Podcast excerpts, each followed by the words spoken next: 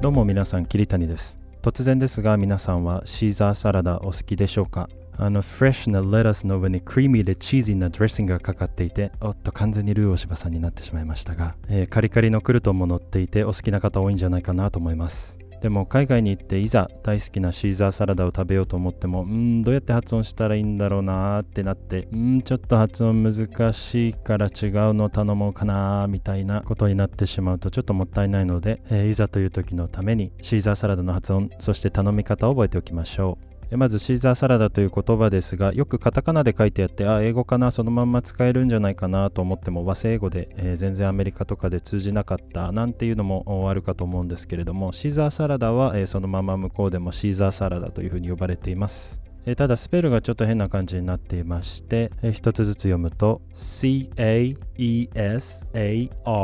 えー C-A-E-S-A-R ですね。なんかそのまま読もうとするとカエサみたいな感じですね。カエサ。ということで英語でシーザーサラダを食べたいときは Could I get a カエサーサラダ please? というふうになるわけではなくてカエサーと書いて Caesar。えーもう一度言うと Caesar。えーというふうに発音します。シーザーサラダで、えーまとめて言うと Caesar salad。そんな感じになります。この発音で一番ポイントとなるのは最初の C っていうところだと思うんですけれどもカタカナで Sui みたいに書いてそれを読んでもなかなかちょっとそれっぽく聞こえなかったりするんですよね。Caesar salad だけではなく See you later ですとかいろんなところで入ってくるこの発音。苦手だなという方はですねこんな風に意識してみるとうまく発音できるかもしれません。この Sui の発音の練習のコツはえーサシスセソのスから始めようとするんではなくて空気を出すだけの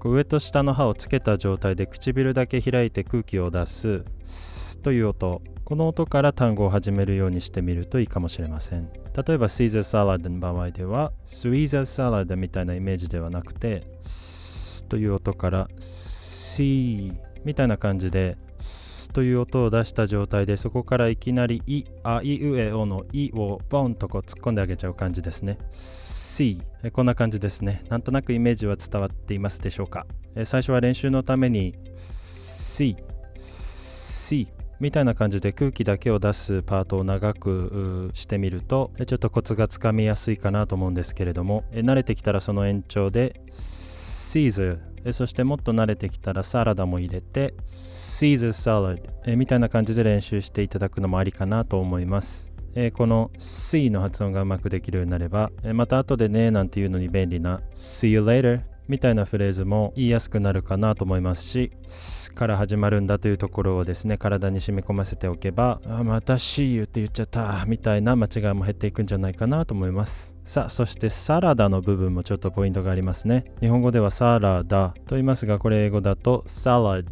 みたいな感じで最後のダの部分がドみたいな感じに聞こえるようになってますよね。え多分 Caesar をちゃんと発音していれば Could I get a Caesar salad please? みたいにサラダがカタカナになってても多分通じるとは思うんですけれどもえせっかく Caesar で格好がついているので Salad もそれっぽく発音できるようにしておいたらいいかなというふうに思います。えこの最後の d みたいな音の部分ですがえ do みたいに言おうとするんじゃなくてなんて言うんですかねドラムの音を真似するような感じですかね。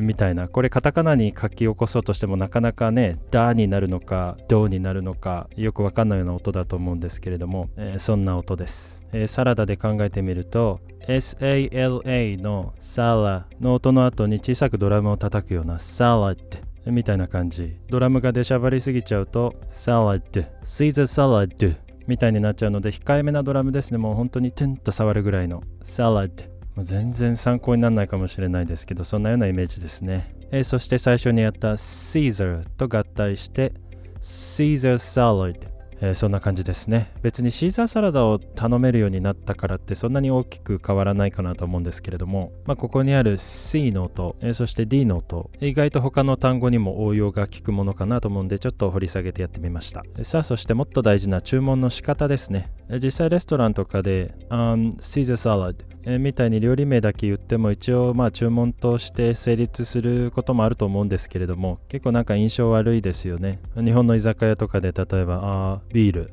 みたいな。うんなんか気分良くないですね。えということで英語での注文の仕方ですけれども基本的に Could I get なんとか please これだけ覚えてれば大丈夫ですね。僕自身はこればっかり使いますね。get のところを have に変えて could I have 何々 please っていう風にしても一緒なんで、まあ、どちらも使ってますけれども、これを実際にレストランとかで使うにあたって、まあ、ポイントはまた発音ですかね。別に Could I get a Caesar salad please? そんな風にゆっくり言っても全然問題ないとは思うんですけれどもネイティブっぽく聞かせたいなと思ったらポイントは could と I をつなげて発音するところですね。could と I をつなげて発音すると could I could I から could I could I could I みたいな感じで短縮していく感じなんですけれども、えー、それに加えて、まあ、シーザーサラダを頼むとして could I の後ろには get a Caesar salad please と来るんですけれどもこの get a もつなげちゃってゲラもうゲラゲラ笑うとかのゲラですね。もう一回言ってみましょうか。ゲラゲラ。はい、そんな感じですね。でもこの暗いとゲラの2つ持ってれば結構もうネイティブっぽく聞こえるんじゃないかなと思うんですけれどもこの暗いとゲラをつなげてみると暗いゲラ暗いゲラこの2つをつなげて暗いゲラもうちょっと早く言って暗いゲラ暗いゲラうんそんな感じですね。暗いゲラもうなんかダライラマみたいな。あそんなことないですね。すいませんでした。さあそしてシーザーサラダを頼む文章全体で考えてみると暗いゲラ Caesar salad, please? となりますので、これを、えー、と全部つなげてみると、Could I get a Caesar salad, please? スピードを上げると、Could I get a Caesar salad, please? みたいな感じにちょっとネイティブっぽくできるかなって思います。えまあ実際こういうふうにあえて早く言う必要もないとは思うんですけれども、えまあ、ちょっとネイティブっぽくしたいなっていう時に暗いとかゲラとかつながってる場所をこうちょっと掴むとですねよりそれっぽく聞こえたりもしますので参考にしていただければなと思います。えあとは注文の暗いゲラの文章の最後に please とつけるとですねより丁寧な印象になりますのでぜひ please も忘れなく使っていただければと思います。えそれでは皆さんが無事にシーザーサラダを注文できるようになったことを願ってですね、え今回はこの辺にしたいと思います。ではまた次回。Thank you for listening.